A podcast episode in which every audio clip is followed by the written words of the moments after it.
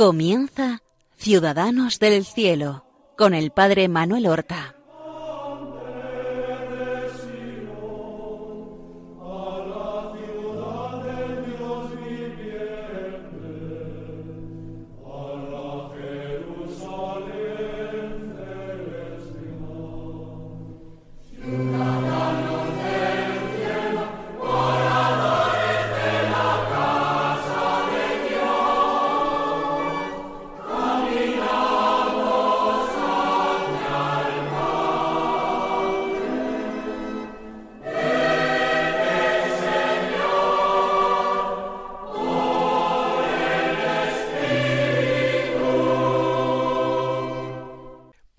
Buenos días, mis queridos hermanos. Damos comienzo a una nueva emisión del programa Ciudadanos del Cielo en las ondas de Radio María, la radio de la Virgen. Nos acercamos a la vida y milagros, nos acercamos a las virtudes que practicaron nuestros hermanos los santos, los que terminaron ya este tiempo de peregrinación y gozan de la verdadera ciudadanía que les alcanzó el Señor. Esa ciudadanía que es su pertenencia a la Jerusalén del cielo. Llevamos un par de programas dedicados a Santa Juana de Arco, una santa lejana, alejada de nosotros en el tiempo, es una santa del siglo XV, del final de la Edad Media, pero también alejada de nuestros intereses, de nuestra mentalidad, empeñada en la causa de Francia. Ella libró combates en favor de Francia. Para nosotros, que somos españoles, pues, pues todo eso nos hace que esta santa resulte más lejana. Y sin embargo, descubrimos en ella un camino de evangelio singular, diferente, pero a mi juicio conmovedor la dejábamos nosotros en Chinon, la corte del delfín de Francia, del futuro rey Carlos VII de Francia de la dinastía de Valois. El rey ha puesto en ella su confianza después de que ella le ha revelado algunas cosas secretas que sólo conocía el delfín. Ha sido examinada por una serie de eclesiásticos para discernir que no se trataban sus voces de voces diabólicas más que venidas de Dios. Una comisión presidida por el obispo de Chartres la ha examinado cuidadosamente y ha terminado dando su aprobación. Ella ha pedido un ejército. En los distintos eh, acontecimientos de aquella terrible guerra de los cien años, en aquellos mismos momentos se encuentra sitiada la ciudad de Orleans. Lleva así mucho tiempo y ha cundido el desánimo entre sus habitantes. Consideran ya casi inminente la rendición a los ingleses o un último asalto a sus murallas y la toma de la ciudad con el consiguiente pillaje y carnicería. Cuando, por medio de algunos que logran salir a escondidas de la ciudad para traer y llevar noticias, cuando se enteran de lo que ha ocurrido en Chinón, de quién es aquella doncella de Lorena, toda la ciudad se enciende en nuevos ánimos consideran que esa muchachita, a la que todavía no conocen en persona, es una esperanza, es alguien enviado por Dios para socorrerlos a ellos, es una respuesta a sus oraciones. Por eso urgen, urgen al delfín que se las envíe. Ya hemos dicho que Carlos VII la nombra capitana de sus ejércitos, que les regala una armadura que hace eh, de su talla especialmente para ella y que ella pide una espada que se encontraba oculta detrás del altar mayor de una iglesia, de Santa Catalina de Fourbois. También, y esto sí es más importante, ella ha hecho un estandarte, ha pedido que se lo realicen en una tela blanca. Está bordado en dorado y lleva bordada el emblema de la casa real, la flor de lis, pero también el nombre de Jesús y de María. Algunas figuras de ángeles también y el mismo Jesús. Insiste en que ella va a llevar esa bandera, ese estandarte, a todos sus combates.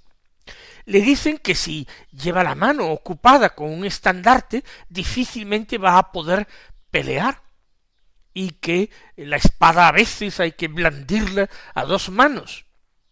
Y ella contesta muy segura de que no es está enviada a matar hombres.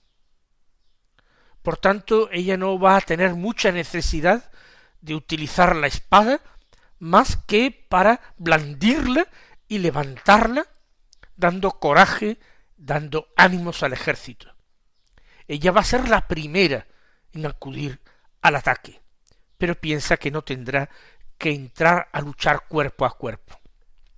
Esto, al menos en los primeros combates, va a ser cierto. Más tarde, ya veremos, ella también tiene que blandir la espada. Aunque hasta ese momento nunca lo había hecho, ni siquiera, como ya hemos dicho, había montado a caballo, y de una forma milagrosa, lo cierto es que de una manera muy extraña ella cabalga y galopa primero hacia Chinon y luego irá a Orleans. Pero el ejército que acaba de recibir Juana de casi diez mil hombres tiene dos problemas. Por una parte, sus jefes. La mayor parte de, digamos, la vieja guardia de Carlos VII es muy contrario a ella, porque ve que se la antepone a una campesina jovencísima de diecisiete años, una campesina de diecisiete años que ni sabía empuñar la espada ni cabalgar, se la pone al frente de los ejércitos por encima de ellos. Les resulta humillante y no acogen bien a Juana, aunque acatan las órdenes del delfín. Por otra parte, hay otros nuevos militares, la eh, nobleza, aparte de la nobleza, pero personas más jóvenes que llevan menos tiempo implicados en el servicio del delfín, que sí acogen con simpatía y esperanza a aquella muchacha joven que está tan convencida del éxito de sus armas. Eso en cuanto a los dirigentes. En cuanto a las personas que forman el ejército, están muy mal pertrechados, muy mal armados y muy indisciplinados. Frente a un grupo un poco más entrenado y con más experiencia, hay personas que provienen de muchas nuevas levas y que por tanto han dejado la tierra y se han embarcado en esa aventura, en parte forzados y obligados, en parte con esperanza de obtener algún beneficio, alguna ventaja, algún botín, en parte también eh, los que se han enterado de la existencia de Juana, entusiasmados con esa perspectiva que parece que está abriendo Dios en medio de la oscuridad, de una guerra que se prolonga ya por casi noventa años en aquellos momentos. Pero nuestra Juana va a poner condiciones que superan ya el límite de todo lo imaginable. En primer lugar, se queja de que no solamente los soldados recién reclutados muchos, como hemos dicho, sino que por parte de los capitanes, de los jefes del ejército, muchos blasfeman o dicen malas palabras. Y ella dice que de eso ni hablar, porque ese ejército tiene que ser un ejército de Dios. Todo lo que sea blasfemia tiene que estar rigurosamente prohibido y castigado. Y no solamente blasfemias, sino palabras malsonantes, porque el apóstol ya dice que todo lo que sea eh, cosas procaces, todo lo que sean chocarrerías, palabras indecentes, no son propias de un cristiano. También encuentra que en el ejército van con él algunas mujeres de mala vida, prostitutas, al servicio de los soldados. Y ella pone también el grito en el cielo y protesta, y ella lo dice, en este ejército ni se blasfema ni se admiten mujerzuelas. Claro, todo esto resulta tan nuevo, todo esto era tan frecuente en el ejército, que los grandes eh, jefes del ejército, los mariscales y capitanes, protestan. Pero ella es inflexible. Han de ser castigados, ya sean soldados rasos, como oficiales o capitanes. Aquello tiene que estar absolutamente prohibido. Una vez dadas todas estas consignas y reunida la tropa, parte aquel ejército hacia Orleans. Pero lo hace tal como lo pide Juana, cantando el Beni Creator Spiritus. Lo hace cantando otros cantos religiosos populares, acompañado por un buen número de capellanes para que confiesen a los soldados. Otra cosa que llama la atención a todos los militares de más antigüedad y experiencia que eh, Juana es que cuando llegan frente al ejército enemigo que sitia la ciudad de Orleans, dos veces, dos días distintos, Juana manda un mensaje a los jefes ingleses, invitándoles a que se marchen de allí, invitándoles a volver a Inglaterra. Por supuesto, los ingleses se burlan de ella. Resulta ridículo. Ellos están ganando una guerra que había empezado hace más de noventa años. Ellos controlan una buena parte de Francia. Orleans está a punto de caer. París, Reims, son ciudades bajo su control por el este, el ducado de Borgoña presiona a los franceses y ellos, por el oeste, extienden su control del territorio.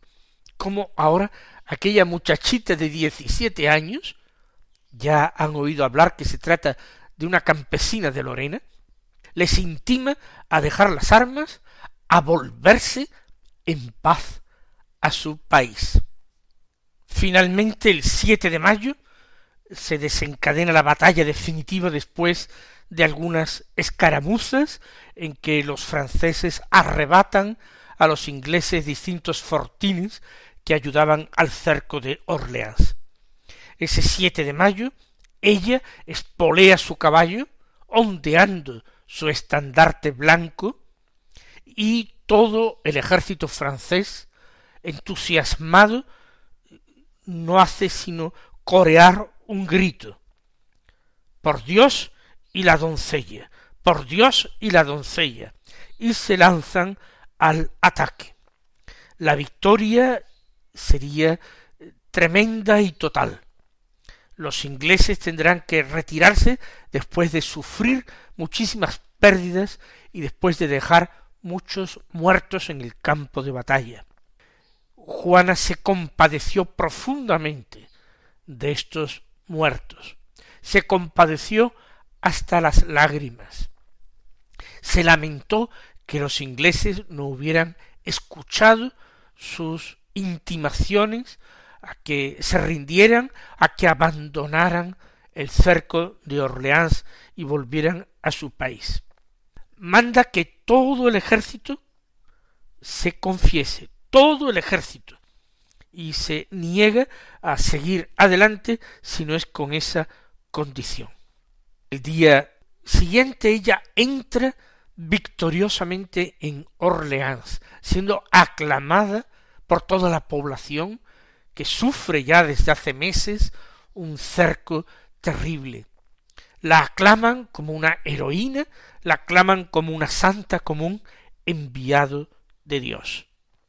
El día 10 de mayo ella regresa a Chinon rápidamente a comunicar al rey, que ya lo sabía por supuesto por otros enviados, la noticia de su victoria. El rey sale a recibirla, se quita el sombrero y la abraza. Ese mismo día el rey concede a Juana de Arco la nobleza, la eleva de la condición de una simple villana eh, campesina de Lorena a noble. Pero para Juana la tarea no está sino comenzando. Su gran preocupación es que el delfín deje de ser delfín y se convierta finalmente en rey. Pero para ello, según la costumbre, tiene que ser coronado y ungido con el óleo santo en la catedral de Reims. Y Reims está en manos de los ingleses también. Por eso, aunque el rey contiene ese carácter perezoso, sigue con sus fiestas cortesanas celebrando la victoria simplemente, Juana se pone de nuevo en camino. A lo largo del mes de junio va atacando las distintas fortalezas inglesas que hay eh, diseminadas a lo largo del río Loira. Y finalmente también conquista Reims. La manera de actuar es siempre la misma, pidiendo, suplicando casi a los ingleses, en nombre del Señor de los cielos, que dejen aquellos lugares y se vuelvan en paz a su país, a Inglaterra. Y siempre, siendo, por supuesto, eh, despreciada, ella consigue victorias.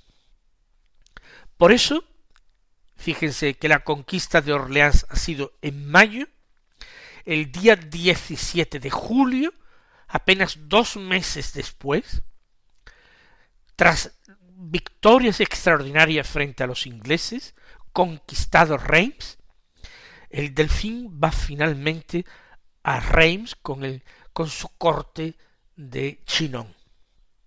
Y allí, el 17 de julio, como digo, es ungido rey por el arzobispo con el óleo santo que se conservaba en la catedral y coronado rey.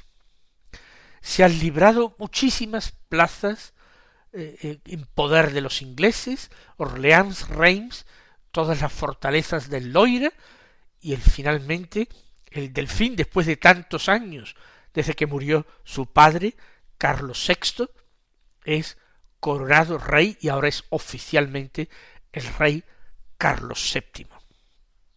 Pero la guerra de los cien años no ha terminado y Juana piensa que todavía Dios le pide más, que le pide más. Ciertamente las intrigas en la corte son cada vez mayores. Muchos no soportan que le hayan hecho ahora noble, no soportan sus triunfos tan espectaculares. Todo ello parece que es un mudo reproche a su pasividad, a su cobardía, a su falta de generosidad.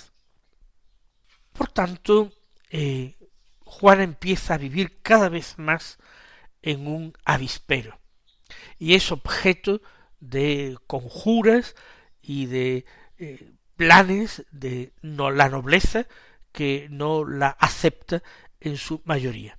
Por otra parte, ella no cesa de reprender las malas costumbres, los pecados, los comportamientos licenciosos que observa en la corte de Carlos VII. ¿Cuál sería el siguiente objetivo? Después de Orleans, de Reims, la cosa está cantada, conquistar París. París era una ciudad muy importante. No tenía la importancia que tenía hoy, pero era una ciudad muy antigua. Y entonces, cerca a París, ocupada por los ingleses con su pequeño ejército. Es una tarea lenta, no iba a caer en un día París, pero ella con perseverancia va ordenando ataques. Cuando parece que la caída de París está más cercana, viene sorpresivamente una orden del rey. El rey le manda dejar el cerco de París, le manda retirarse. ¿Por qué ha sido esto? Quizás el rey ha llegado a acuerdos secretos con los ingleses. Lo cierto es que de muy mala gana Juana decide obedecer. Sin embargo, en uno de los últimos combates con los ingleses allí, ella es herida en una pierna junto a la puerta de San Honoré de San Honorato en París. La llevan a un monasterio, ella deja su armadura como ofrenda a Dios, como exvoto, en la abadía de San Denis, San Dionisio, y vuelve para visitar al rey. Parece que esos triunfos al rey le bastan, que no quiere más, que no necesita más. Juana tampoco está muy contenta. Ella tiene ya suficiente sangre. En los últimos combates ella ha tenido que dejar caer alguna vez el estandarte para empuñar la espada, no siempre para atacar, pero al menos sí para defenderse. A ella le gustaría retirarse completamente de todo aquel avispero que es la corte del rey, de aquellas luchas, de aquellas intrigas. Pero ¿acaso es eso lo que Dios quiere? Cada vez escucha menos sus voces, no se siente acompañada ni auxiliada ni siquiera por Dios. Juana de Arco está también en Getsemaní. Es aparentemente el silencio de Dios que la ha dejado sola. Pero la tarea no está concluida. Ya hemos dicho, la guerra continúa. Los ingleses todavía están en suelo francés. No es el momento de abandonar las armas, sino de confiar más en el Señor. Al final, dejado ese sitio de París, llega a un acuerdo con el rey y se dedica a guerrear casi por su cuenta con un ejército muy disminuido porque el rey no acepta darle eh, nuevos refuerzos. Continuaremos el próximo día con la pasión y la muerte de Juana de Arco. Hasta entonces, recibid la bendición del Señor.